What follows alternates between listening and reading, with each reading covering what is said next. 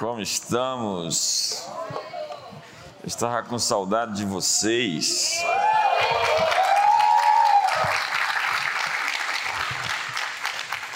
Então, essa eu cheguei no sábado, sexta para sábado, na uma hora da manhã, e ontem o pastor Pedro arrumou uma agenda para mim, para pregar na igreja, na Assembleia de Deus. E eu aproveitei e deixei a Caris na festa de crianças, uma amiga dela que ela queria ir. E estava falando para os amigos ali em cima que depois que terminou o culto, depois de pregar, eu fui buscá-la na festa e ela não queria vir embora.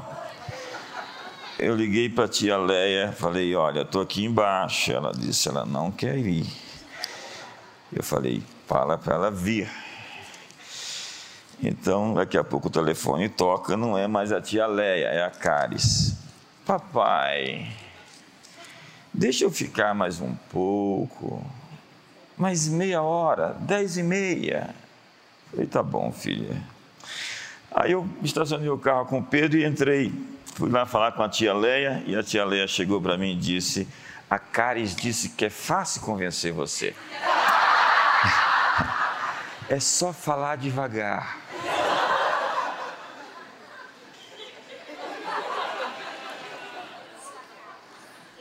É a Caris. Mateus capítulo 4, verso 19.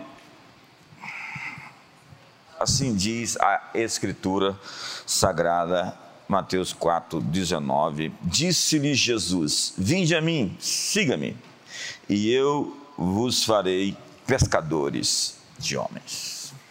Vamos repetir todos isso?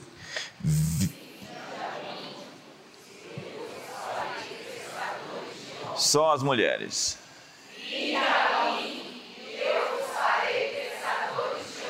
Homens, mostremos para elas.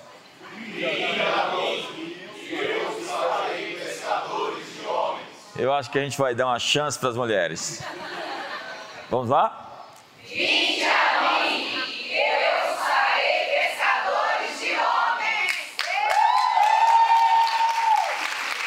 Então, como você sabe, boa parte de vocês, eu estava de viagem, passei 30 dias, preguei em alguns lugares, estive em alguns estados dos Estados Unidos e fiquei bastante assustado de ver o tanto de placas de contratação de pessoas. Hiring now. Contratamos agora. É impressionante que em todos os lugares, em cada estado, há vagas disponíveis para as pessoas trabalharem. É impressionante como isso é uma realidade americana hoje. Há muitos lugares que não estão funcionando muito bem porque não existem pessoas para trabalhar. Existe um fator econômico por detrás disso, por conta da pandemia, e eu não vou explicar, não é o meu objetivo. O meu ponto é: Deus está atrás de contratar pessoas. Deus está à procura de pessoas para trabalhar. Ele abriu um processo de seleção.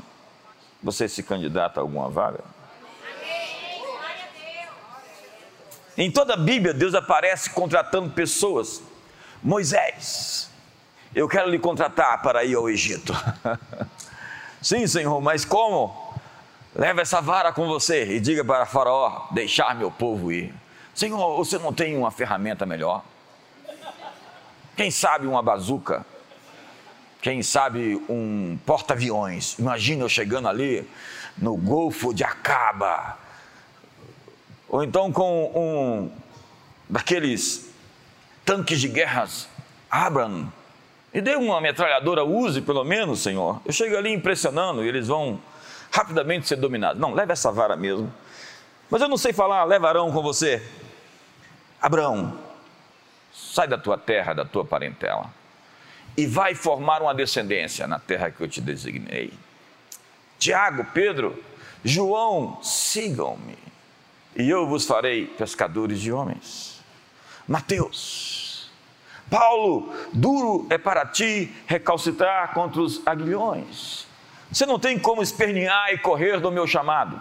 você vai se machucar. Você já viu um cavalo se estrebuchando, tentando lidar com aquelas pontas que o machucam quando ele tenta se libertar?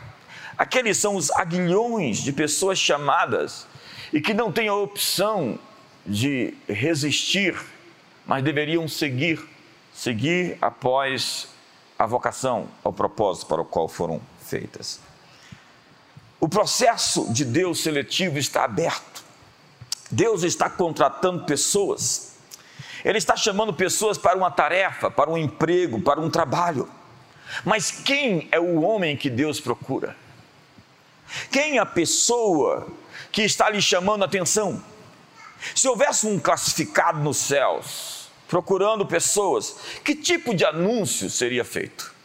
Procura-se por pessoas. Deus está procurando pessoas que acreditam. A primeira coisa que Deus está atrás é de pessoas de fé. Porque fé é depositar confiança na credibilidade de alguém. Por isso, descrer de Deus é uma ofensa a Ele. E diz Hebreus que Deus é galardoador daqueles que têm fé nele. Deus recompensa os que acreditam. E diz Romanos que Abraão creu e isso lhe foi imputado por justiça. Diz o apóstolo Paulo aos Romanos que a fé de Abraão foi como um depósito feito, um salário pago por Deus. Jesus disse tantas vezes: para Deus não há impossíveis para as suas promessas. Tudo é possível que crê. Se você crê, verá a glória de Deus. A Bíblia é um livro sobre fé e Deus está atrás de pessoas que tenham uma fagulha de fé. Jesus estava atrás de uma fagulha de fé. E quando ele encontrou a fé, ele disse: Uau! Quando ele viu a Ciro Fenícia que dizendo até os cachorrinhos comem das migalhas que caem da mesa dos seus senhores, ele olhou para trás e disse: Quem é essa mulher? Quando ele viu o centurião dizendo: Mestre, não precisa ir à minha casa, manda uma palavra, porque eu sou um homem sujeito à autoridade e digo a um e a outro, vai e vem, e eles assim o fazem. Diga uma só palavra, e Jesus disse: Quem é esse estrangeiro? Porque nem em Israel eu vi tamanha fé. A maneira de impressionar a Deus é com a fé substancial. Uma fé que acredita que as coisas impossíveis vão se dobrar diante da verdade de Deus, diante da promessa que nos foi feita. Deus está atrás de pessoas de fé. Então seja realista, acredite em milagres. Procura-se por pessoas. Deus está à procura de pessoas dispostas a assumir riscos. Deus nunca nos dá uma coisa fácil para realizar. Eu confesso, às vezes eu me sinto impotente diante de todos os inimigos, eles são maiores do que nós.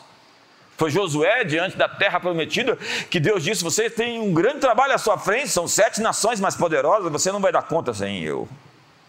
Ei, o que Deus lhe chamou para fazer, você não vai dar conta sozinho. Deus não te chamou para fazer uma coisa que você consiga fazer sozinho. Entenda isso. Gideão, vai lá e liberta o meu povo, mas com quantos? Eles têm milhares, como gafanhotos no vale do Armagedon, no Ramegdon, no vale do Megido, no vale de Esdrasalon, no vale de Jezreel. Nunca vi um lugar para ter tanto nome. E eles estão amontoados. Os povos do Oriente, os Amalequitas e os Midianitas se juntaram e vieram contra nós. E Deus disse: Você tem gente demais. Libera os medrosos para ir embora. Libera aqueles que não sabem se concentrar e ter foco e que bebem água como cachorro. E eu quero somente os 300 que tenham coragem, que tenham fé, que tenham a ousadia de enfrentar gigantes. Gideão não foi chamado para fazer algo que ele poderia fazer por si sozinho. As tarefas de Deus sempre são maiores do que a nossa força. Assim como eu já disse sobre Moisés, ele estava enfrentando o maior poder bélico mundial. Ou Paulo, que foi anunciar o evangelho a César. O ministério, por vezes, apresenta-se como uma missão impossível de ser realizada. Então, quando Deus te chamar, comece a ouvir aquela musiquinha da Missão Impossível. Tem ela aí? Tan, tan, tan, tan, tan, tan. Nosso chamado é para assumir as tarefas mais difíceis. Quantos querem assumir as tarefas difíceis aqui? Deus sempre nos chamou para realizar o impossível. Ele está colocando uma cifra nova como um alvo. Ele está colocando um novo projeto, um projeto maior. Ele está colocando grandeza diante dos seus olhos. Às vezes, o que você chama de sonho de Deus na sua vida é uma infâmia contra o caráter dele. Deus ama contar histórias lindas. Lê a Bíblia, você vai ver que histórias. Deus quer contar uma história para o mundo através da sua vida. Uma história que vai deixar as pessoas assim. O que que é isso? Realmente Deus quer fazer coisas poderosas através da comunidade das nações. Quantos acreditam em mim? Quantos acreditam nele? encarar a vida assim faz toda a diferença. Ele não diz que vai ser fácil, ele diz: no mundo tereis aflições. Ele não nos prometeu uma vida assim, no fluxo, sem problemas. Ele só disse: Eu vou estar com você em cada situação, e eu vou te livrar de todas as suas angústias, e eu vou lidar com os seus inimigos, e eu vou te proteger com a sombra da minha destra. Eu pus as minhas palavras na sua boca e vou estender novos céus e nova terra. Me ajuda aí, faz alguma coisa. É eu que estou de jet lag ou é você que está aí meio paradão? Obrigado pelo entusiasmo, irmã. Olha a música aí, ó. Tan, tan, tan. Tem, tem gente de jet lag lá na mesa. Então, prepare-se para apanhar, para ser rejeitado, para lutar com feras, para sofrer oposição. Tem que diz, ah, eu não achei que era assim. Prepare-se para virar casca grossa, grossíssima. Prepare-se para ficar firme diante da ameaça do inimigo. E dizer: Eu nasci para essa hora. Eu nasci para esse tempo. Eu nasci para enfrentar os gigantes. Eu nasci para caçá-los. Eu nasci para derrotá-los. Eu nasci para vencê-los. É por isso que eu estou aqui revestido de Deus, capacitado por Deus, ungido por Ele.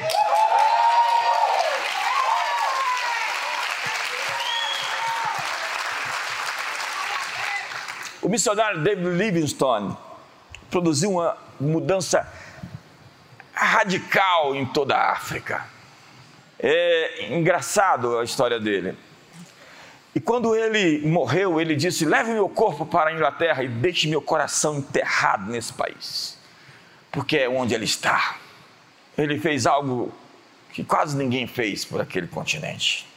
E quando uma agência missionária enviou uma carta para ele dizendo: Você já encontrou um bom caminho para chegar onde está? Nesse caso, se você encontrou um bom caminho, nós queremos enviar outros homens para se juntar a você. A resposta de David Livingstone foi: Eu só quero homens que venham, ainda que não haja caminho algum. É esses que eu quero. Porque o único homem que nunca comete erros é aquele que nunca faz coisa nenhuma. E no caminho você vai ter que errar para acertar. E o erro não pode ser tão fatal, porque é assim que aprendemos. Por vezes erramos. E eu tenho percebido que por vezes a igreja tem sido tão incrivelmente implacável uns com os outros. E nós precisamos aprender não a contemporizar, não a passar panos, mas a entender a humanidade de cada um de nós entender que algumas pessoas estão em uma determinada página, uma determinada parte do livro, que elas ainda não amadureceram, mas que elas vão crescer para estar onde tem que estar. E liderança é isso, é mudar a pessoa de um ponto até o outro. Líderes fazem isso, líderes acreditam no potencial das pessoas, mas eles começam já a fazer. Eu publiquei ontem no meu Instagram uma foto de uma velhinha que ia dirigir um carro com a seguinte chamada: Finalmente posso fazer o que eu quero. a velhinha tirou a carteira de motorista. Sabe, há muitas pessoas que vão envelhecer sem ver seus sonhos cumprirem, porque lhes falta coragem para prosseguir. E Deus está contratando pessoas que não esperam pela hora ideal, pelo momento mais apropriado. Como diz Eclesiastes, Salomão, se você espera melhor tempo, melhor clima ou a chuva, o momento apropriado, você nunca semeará e tampouco cegará. Lança sua semente de manhã e à tarde lança outra vez, porque você não sabe qual delas vai prosperar. Lança o teu pão sobre as águas, porque depois de muitos dias o acharás. Deus está procurando pessoas, gente, simplesmente que faz o que tem que fazer quando tem que fazer. Porque quando você se movimenta em direção a Deus, Ele fará que as oportunidades se revelem. As situações vão se desenrolar à medida que você avançar. Não fique esperando o próximo passo de Deus, dê o próximo passo e espere que Deus te promova para um novo passo. As coisas acontecem assim: primeiro você se move e o seu movimento faz o céu se mover. Então procure aquela moça e convide ela para jantar hoje. Arrisque. Fé se soletra assim: R-I S-C-O. É assim que se soletra a fé. Como? Fé se chama risco. Aprenda a lição da tartaruga. Ela só avança esticando o pescoço. Então comece a construir a vida que você quer viver hoje. Viva na versão premeditada da vida dos sonhos todos os dias. Porque Há pessoas que param no caminho ressentidas porque outras pessoas discordaram delas. E pessoas poderosas não ficam amarguradas e ressentidas porque sofreram oposição ou outras pessoas não acreditam nas mesmas coisas que elas acreditam. Elas simplesmente seguem. Para alguns, rir é correr o risco de parecer tolo. Chorar é correr o risco de parecer sentimental. Estender a mão é correr o risco de se envolver. Expor seus sentimentos é correr o risco de mostrar seu verdadeiro eu. Defender seus sonhos e ideias diante da multidão é correr o risco de perder pessoas. Amar é correr o risco de não ser correspondido. Confiar é correr o risco de se decepcionar. Tentar é correr o risco de fracassar. Mas se você não correr riscos, você não vai chegar em lugar nenhum. Procura-se por pessoas. Procura-se pessoas dispostas a assumir riscos. Martin Luther King disse: se um homem não descobriu alguma coisa pela qual morrer, ele não está preparado para viver. Procura-se por pessoas. Deus está à procura de pessoas despretensiosas. Humildade não é passividade, não é letargia, não é indolência. Humildade é força sob controle. Humildade, umidade e humor vêm da mesma raiz. Humildade e humor têm tudo a ver. Porque pessoas que não são bem-humoradas, que não têm senso de humor, tampouco são humildes. Humildade e humor estão relacionados, porque não dá para levar tudo muito a sério na vida. E se você não aprender a rir, a sorrir, a achar engraçado alguns comportamentos de algumas pessoas, e principalmente das mulheres, você vai enlouquecer, homem. Humildade é o que umidifica o chão, o solo da vida. E sem humus, sem humor, a vida fica estéril. Somente o rebelde habita em terra estéril, diz a Bíblia. Humildade não é, portanto, autoglorificação da ética. Eu vejo algumas pessoas falando e eu falo, meu Deus, ele está se gabando de uma coisa que não pertence a ele, se gabando da sua honestidade. Alguns pregadores estão se gabando da sua santidade. Elas estão se elogiando ao criticar os movimentos que eles discordam. Eles parecem tão espirituais quando criticam os outros, mas eles estão somente se elogiando. Quantos estão comigo aqui? Eu não sou assim como ele. C.S. Lewis disse: um homem nunca é tão orgulhoso como quando adota conscientemente uma atitude de humildade. Vejam como eu sou humilde. Não, você é sonso. É quando a ética se torna estética. É a história do pastor, já contei para vocês, mas me permita contar aqueles que ainda não ouviram. A irmã ficou doente, estava na sua cobertura e ele foi visitá-la. Então, quando ela estava saindo no elevador, ela encontra o pastor na porta, abre-se o elevador e ela toma um susto e diz: Meu Deus! Ele disse: Não, pode me chamar de Carlos. Eu conheço uma série de pessoas que têm complexo de divindade. E essas pessoas, por vezes, não têm nenhum sucesso. Elas só são intocáveis, incriticáveis. E quanto mais você se ofende por causa de uma crítica, mais orgulhoso você é. Dá um sorriso para o seu irmão e fala. Vai melhorar. Hipocrisia é viver como pessoas que não lutam contra o pecado, parecendo que somos seres glorificados, com corpos incorruptíveis, reluzentes, resplandecentes, cadochantes, chequinosos. Paulo disse: Para que eu não me ensoberbecesse, me foi posto um espinho na carne pelas revelações que eu recebi, foi-me posto um espinho para me colocar de volta ao meu lugar, à minha posição. Paulo disse: Eu tenho um problema com orgulho. Quem? O apóstolo Paulo? Não, você deve estar enganado. Não, está dizendo: Olha, o que eu recebi foi tão grandioso, que Deus me colocou um espinho para que eu voltasse à minha posição, para saber quem realmente eu sou, para não pensar que era sobre mim, mas sobre Ele. Eu já vi tantas pessoas sendo abençoadas e pensando que é sobre eles. Eu vi tantas pessoas enriquecendo, assumindo posições estratégicas, é, casando, se dando bem e esquecendo-se do mais importante, que de Deus. E você não precisa, às vezes, de muito para se esquecer. Tem gente que abandona Deus, o ministério, a igreja, a família, por tão pouco.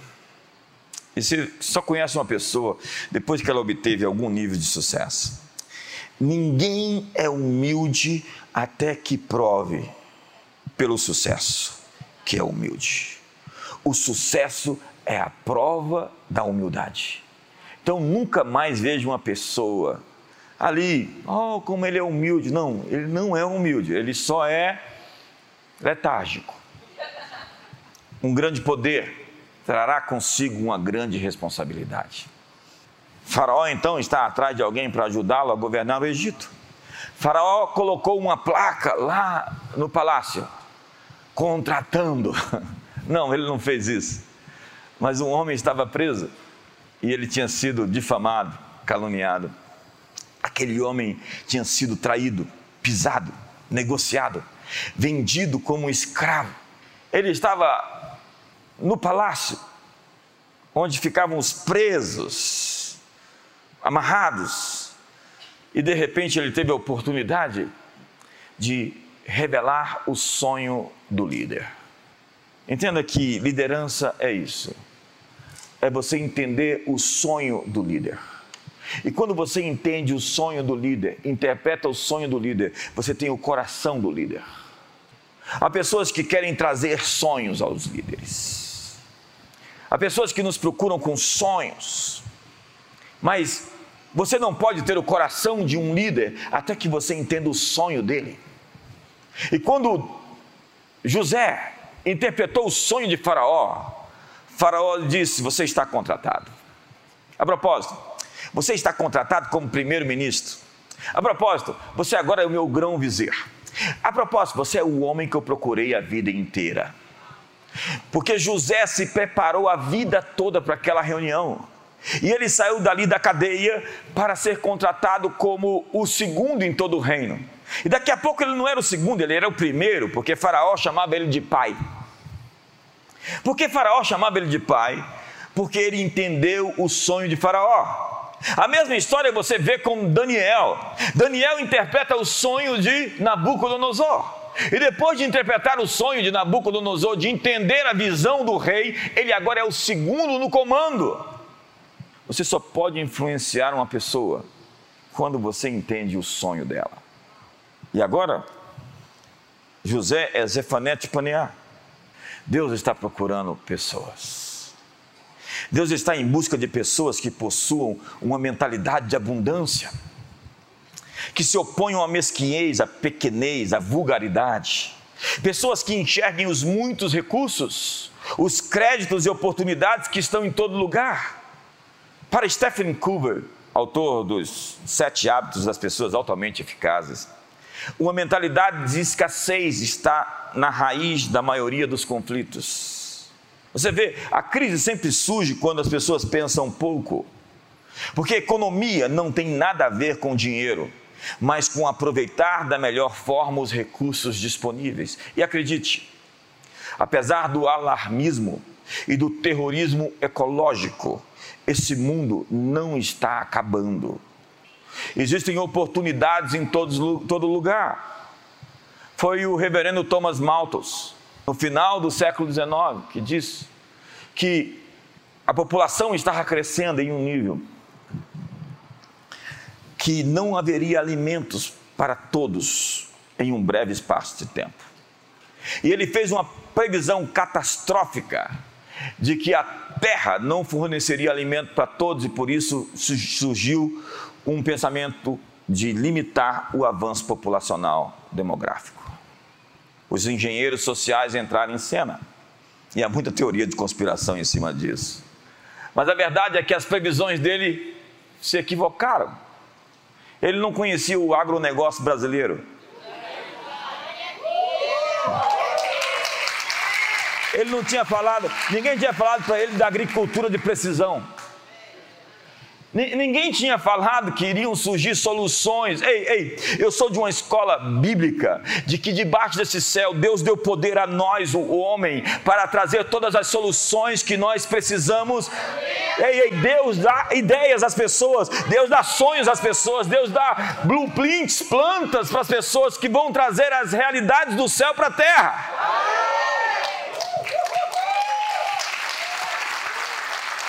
Eu tenho medo de uma pessoa ambientalista, ecologista. Quando dizem que essa pessoa é ambientalista, eu já fico assustado e arrepiado.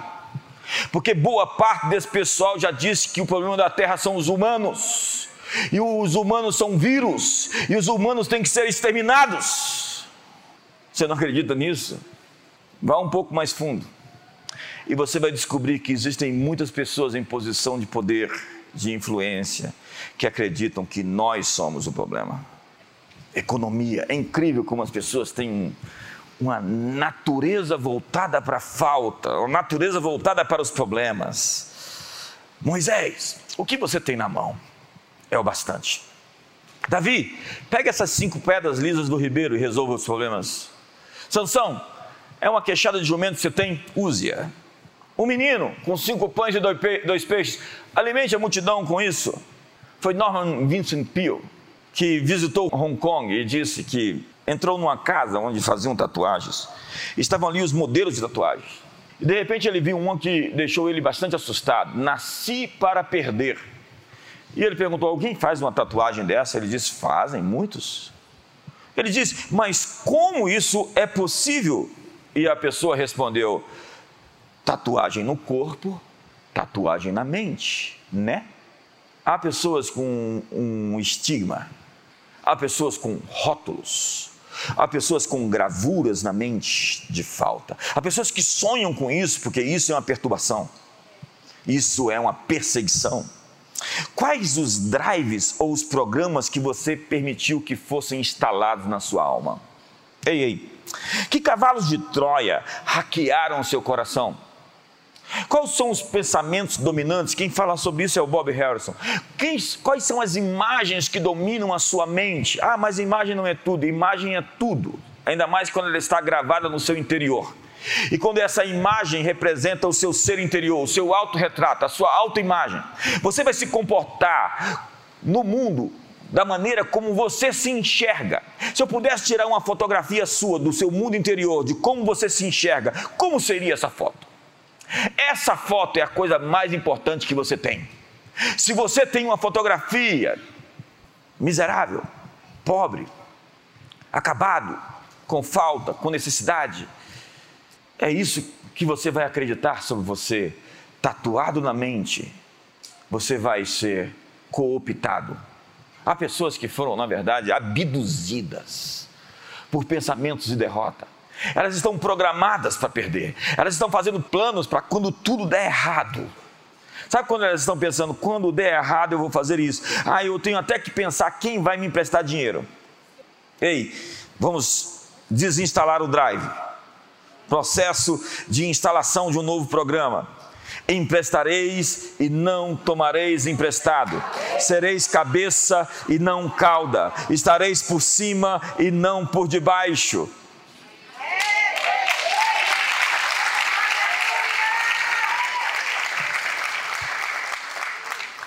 Tem gente que não leva isso a sério. É um problema seu. Lamento. Deus está contratando pessoas. Mas acredite, Ele está demitindo outras.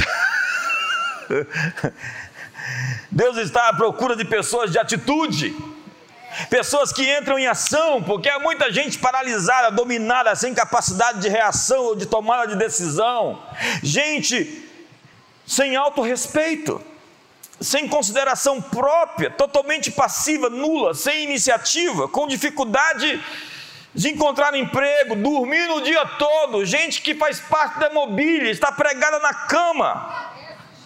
No meu novo livro, eu estou escrevendo ainda, eu estou falando sobre os arquétipos dos sete anões. Por que, que os homens são anões? Por que, que os homens são pequenos? Por que, que os homens não crescem? Porque há tantos homens que ainda são meninos. E um deles é o preguiçoso. Tem um anão lá que é um preguiçoso. E os dez mandamentos do anão preguiçoso é: fique cansado de tanto dormir. Ame a sua cama, ela é o seu templo. Se vir alguém descansando, ajude-o. Descanse de dia para poder dormir à noite. O trabalho é sagrado, não toque nele. Nunca faça amanhã o que você pode fazer depois de amanhã. Trabalhe o menos possível, o que tiver para ser feito, deixe que outra pessoa faça. Calma, ninguém nunca morreu por descansar. Quando sentir desejo de trabalhar, sente-se e espere que o desejo passe. Não se esqueça, trabalho é saúde, deixe o seu para os doentes. Mas a Bíblia diz que a ociosidade é o caminho para a pobreza. E Deus está atrás de pessoas de ação. Deus quer empregar, contratar pessoas inconformadas. Você pode ser uma pessoa transformada, deformada ou conformada. Eu acredito que nasci para mudar o mundo. Porque, segundo a Bíblia, o homem foi colocado no jardim para semear, para cultivar a terra. Então, o homem é o jardineiro de Deus. Sim.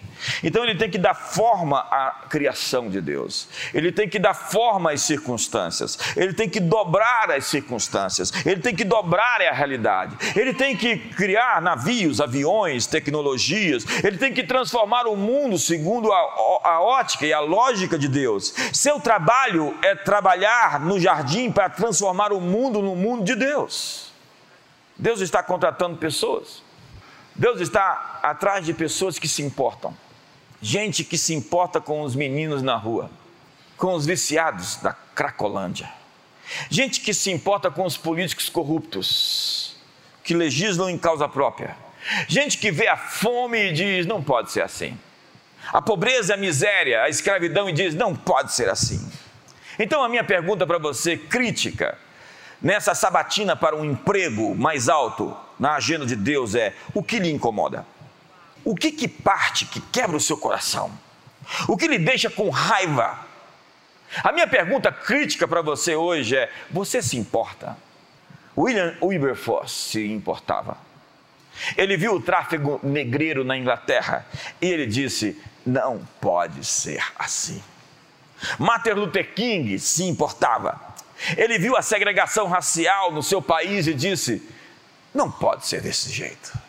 Davi se importava. Ele viu um Golias afrontando o nome de Deus e ele disse: Ei, ei, quem é esse incircunciso? Davi foi lá matar o gigante porque ele se importava. Neemias se importava.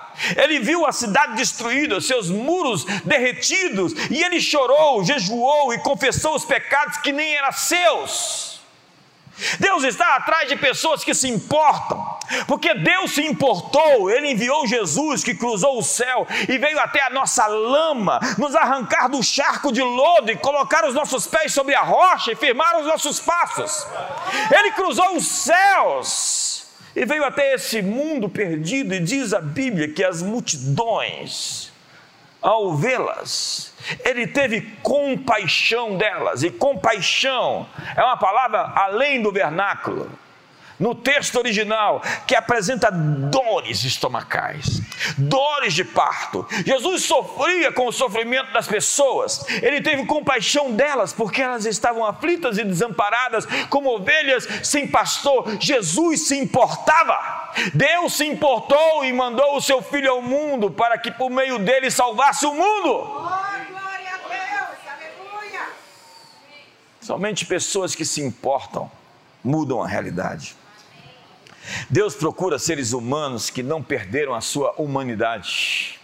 Gente que sabe que, ainda que as pessoas estejam numa página de imaturidade, elas podem mudar e chegar aonde devem estar. Foi isso que Davi fez. Ele começou o seu exército com as piores pessoas que existiam em Israel. Sabe, a igreja não é um lugar de pessoas perfeitas. Mas é a igreja é o lugar onde as pessoas serão transformadas. Nós temos um lema aqui na CN. Desculpe o transtorno, estamos em obras.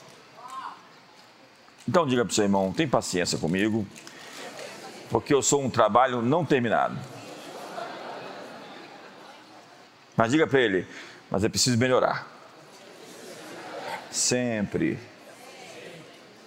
Porque tem gente que usa essa desculpa para dizer assim: eu estou assim, eu nasci assim, eu vivi assim, meu nome é Gabriela.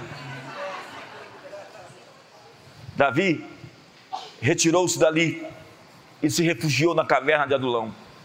Quando ouviram isso, seus irmãos e toda a casa do seu pai desceram ali para ter com ele.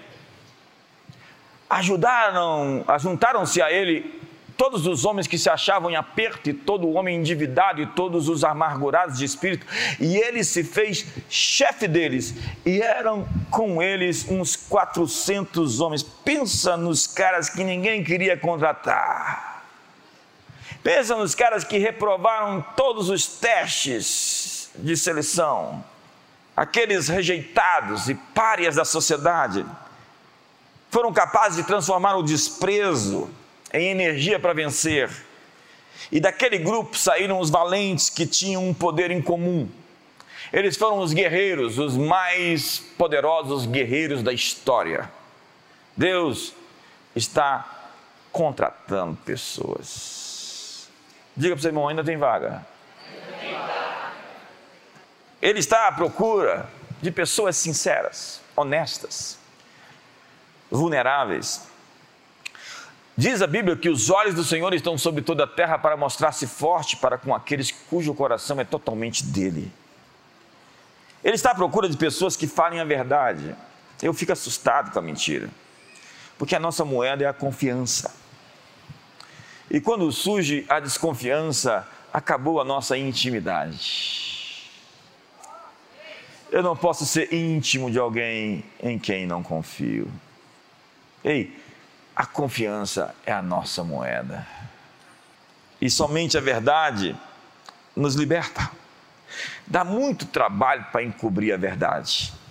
Nos classificados da Nova Jerusalém, está escrito que Deus não está procurando algumas pessoas. Veja só. Bem-aventurados aqueles que lavam as suas vestiduras no sangue do Cordeiro, para que lhes assista o direito a árvore da vida e entrem na cidade pelas portas. Ficarão de fora, serão demitidos, não serão contratados. Ficarão de fora da Nova Jerusalém os cães, os feiticeiros, os adúlteros, os homicidas, os idólatras e todo aquele que ama e pratica a mentira.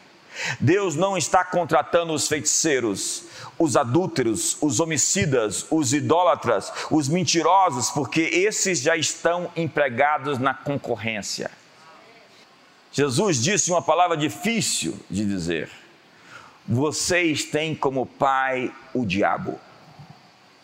Satanás é o pai de vocês, disse Jesus. A palavra pecado significa errar o alvo perder a marca. E com o tempo, acredite, não é uma coisa rápida. Se o pecado fosse recompensado imediatamente, ninguém pecava. Leva tempo, vai se degradando, vai se deformando.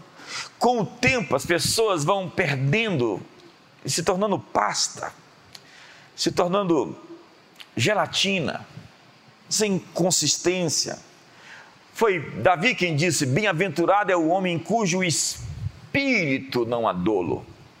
O que é um espírito com dolo? É quando a natureza, a essência da pessoa foi modificada. Você não sabe mais diferenciar o que é um mentiroso da mentira, o pecador do pecado. É quando o mal se interioriza, se internaliza, se cristaliza, se aprofunda no ser, no ser, mudando a própria essência do que é o que significa ser um homem, ser humanidade. Deus está contratando pessoas que cumprem o que dizem. Antigamente os contratos eram mantidos com garantias morais. O homem prezava pela sua palavra porque ela representava a sua honra. Deus está contratando pessoas de honra. Hoje as pessoas não pensam antes de prometer, de garantir, de assegurar, de se comprometer. As pessoas banalizaram seus acordos, suas alianças e seus compromissos. Elas sobem no altar e diz até que a morte nos separa. Então elas deveriam morrer quando se separaram. Pastores, daqui por diante, qualquer casamento que for feito tem que ter o pacto até que a morte nos separe.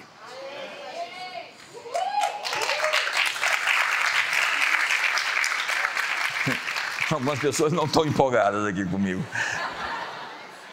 Ei, ei, olhe para mim. Você acha que quebrar a sua palavra não tem nenhum custo? Um homem é conhecido pelas palavras que dá. Quando você quebra a sua palavra, você perde o respeito e a credibilidade das outras pessoas. Quando você quebra as suas, as suas palavras, quando diz que vai fazer e não faz, você põe uma interrogação na sua integridade. Você perde autoridade no mundo espiritual. O mundo espiritual é muito dinâmico e muito criterioso. E quando você diz assim, e você é um homem de palavra, o diabo ouviu assim. Satanás, ele sabe quem tem autoridade, porque tem critério com o que fala. E quando você diz em nome de Jesus é assim, o diabo vai entender que é assim. E quando você quebra a sua palavra, você enfraquece seu senso de integridade e mina a sua própria autoconfiança. Por quê? Todo acordo que você faz é com você mesmo. Entenda que o seu cérebro é muito independente, assim como o seu intestino. O intestino é o segundo cérebro, né? E você envia mensagens para o seu cérebro através das suas escolhas, e o seu cérebro está tentando entender você.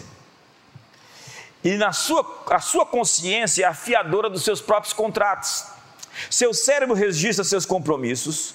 Se não cumprir aquilo que você prometeu, um processo de autossabotagem começa a entrar em curso. Você perde a sua própria credibilidade diante de você mesmo, você começa a desconfiar de você. E perde a autoestima, o autorrespeito, a autoconfiança. E começa a ter descrença sobre si mesmo. Será que eu confio em mim? Eu me perdi de mim. A primeira perdição é a perdição de si mesmo. E Deus está à procura de pessoas honestas, atrás de pessoas dispostas ao sacrifício. Eu vou começar a aterrizar, mas veja bem, eu tive uma revelação esses dias sobre o casamento. Casamento é uma coisa radioativa, porque ele é um núcleo formado Entenda que socialmente não existe um indivíduo. O indivíduo não existe numa perspectiva social. Porque o indivíduo não pode ser social. As pessoas falam de justiça social.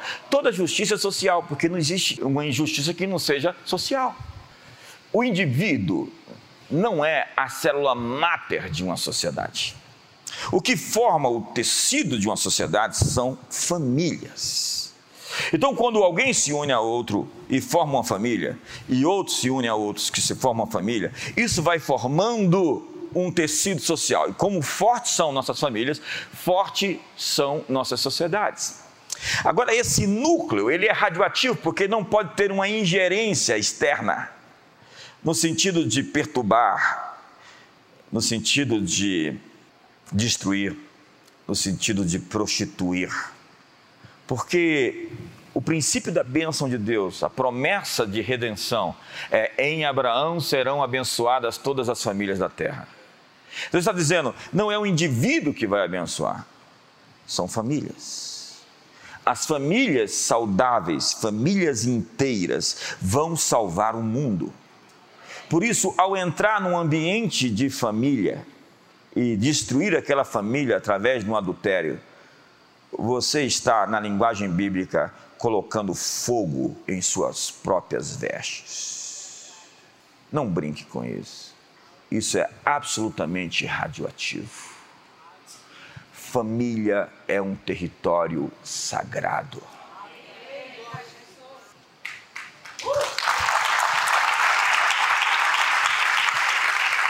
O que define você, em última instância, é a sua relação com as pessoas mais próximas da sua casa.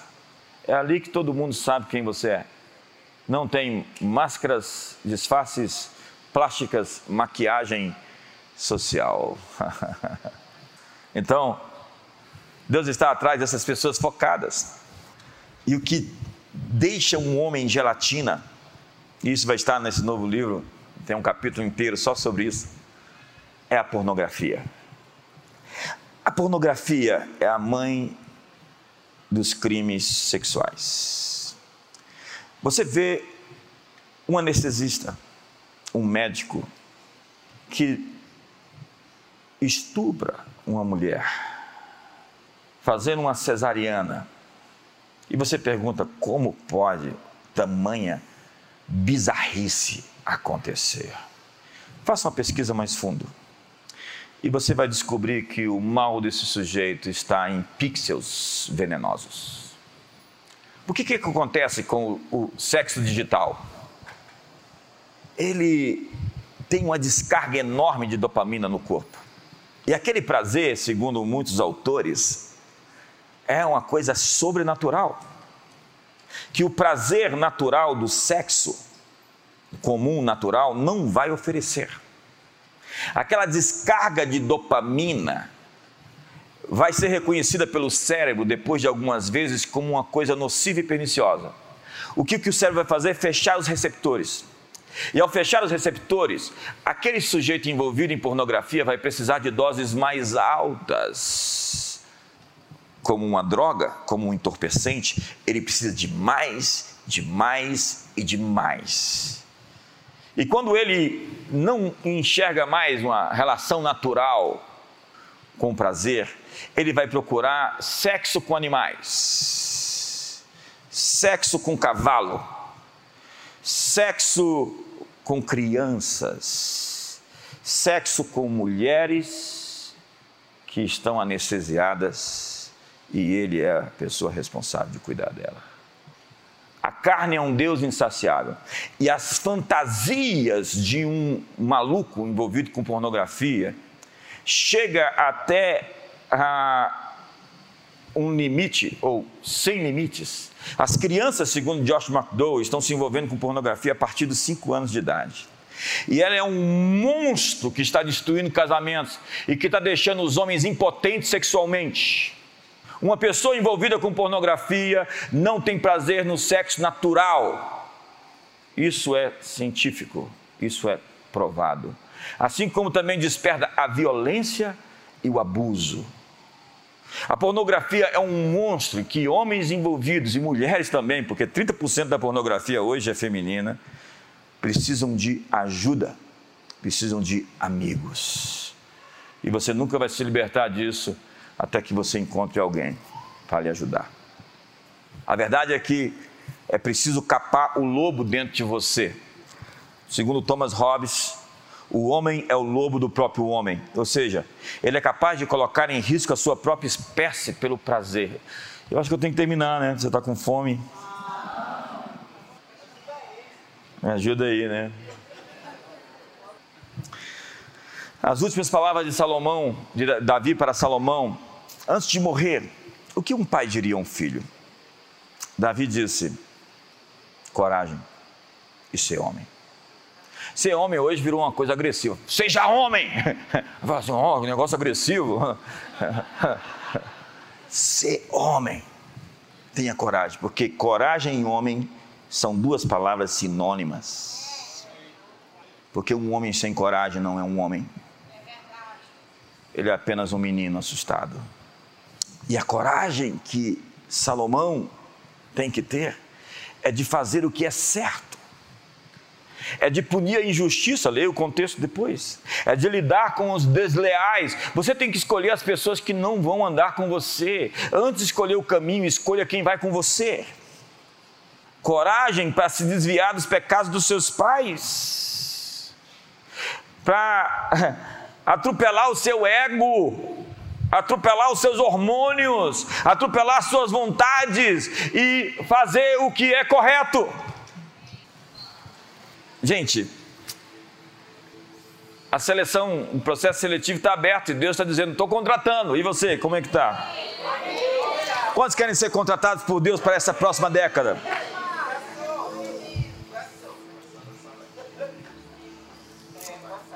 Deus está procurando homens de família. Foi isso que ele diz: eu vou, eu escolhi Abraão no meio da aquele tanto de gente pagã, porque Abraão vai levar a minha herança, a, a minha aliança para os seus filhos. Abraão será um pai. Sabe,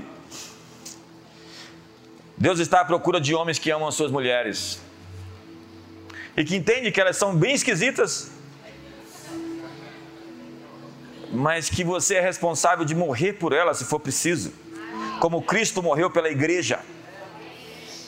E que você vai entender, porque isso define você como homem a sua relação conjugal com sua esposa, com seus filhos, define o seu caráter. Porque a família é a escola do caráter. Homens que dedicam tempo de qualidade para os seus filhos. Eu me lembro quando a Chara tinha nascido, alguns meses, seis meses, eu fui para Israel e quando eu voltei, eu fiquei assustado porque ela não me reconheceu. Eu olhei para ela e ela, eu falei: Ei, pai, seus filhos te conhecem? Você tem condições de sentar com ele, com ela, e entender o sonho e o coração dela? Relacionamentos são desenvolvidos com tempo de qualidade, comer juntos. A Bíblia diz que os olhos foram abertos no caminho de Emaús quando eles partiram o pão. Deus fez do homem um ser autodeterminante Primeiro nós fazemos nossos hábitos, depois os nossos hábitos nos fazem. E no fim de tudo, você se transforma naquilo que você fez de si mesmo. Inventar a sua personalidade é a sua responsabilidade. Porque a vida é o presente que Deus nos deu. O que você faz com a sua vida é o presente que você dá para Deus. Deus está procurando pessoas. Feche seus olhos. Pai, muito obrigado por esses 60 minutos de ministração hoje. Que elas fiquem realmente alinhadas no espírito dessas pessoas. E que nós saiamos daqui com a interrogação, com perguntas que nós temos que responder, com decisões que nós vamos ter que tomar, escolhas que nos fazem, escolhas que nos definem Pai, nós queremos orar hoje aqui por casamentos abalados, pelo desrespeito, pela pornografia, pelo adultério. Nós queremos orar aqui, Senhor, e dizer que nós somos, como o Senhor é, contra o repúdio, somos contra o divórcio, contra a separação. Nós entendemos que a família é a estrutura básica de construção de um mundo que o Senhor quer redimir, mediante famílias saudáveis, famílias inteiras, famílias funcionais, filhos poderosos, uma descendência abençoada. Nós abençoamos essa igreja, suas famílias, seu corpo e declaramos, Senhor, eis-nos aqui, contrata-nos a nós. Queremos dizer, estamos prontos para assumir as posições que o Senhor quer nos dar os lugares para onde o Senhor quer nos enviar. Estamos prontos para aceitar as demandas do ministério, a vocação, o propósito, a missão que nos foi entregue. Hoje eu vejo muitas propostas chegando, propostas divinas vindo ao seu encontro. É um chamado assim: Abraão, Moisés, JB, Marcos, Maria, João. Deus está chamando. Deus está dizendo: Ei, eu tenho algo com você mais do que você viveu até hoje. Você quer aceitar a minha proposta? Você quer aceitar o meu chamado?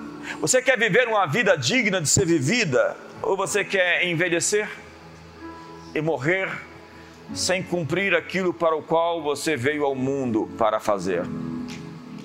Leve essa pergunta com você essa semana e responda com as suas ações, responda com as suas escolhas. Há uma encruzilhada à sua frente e você tem decisões a tomar nesse segundo semestre, decisões a fazer nesse mês de julho.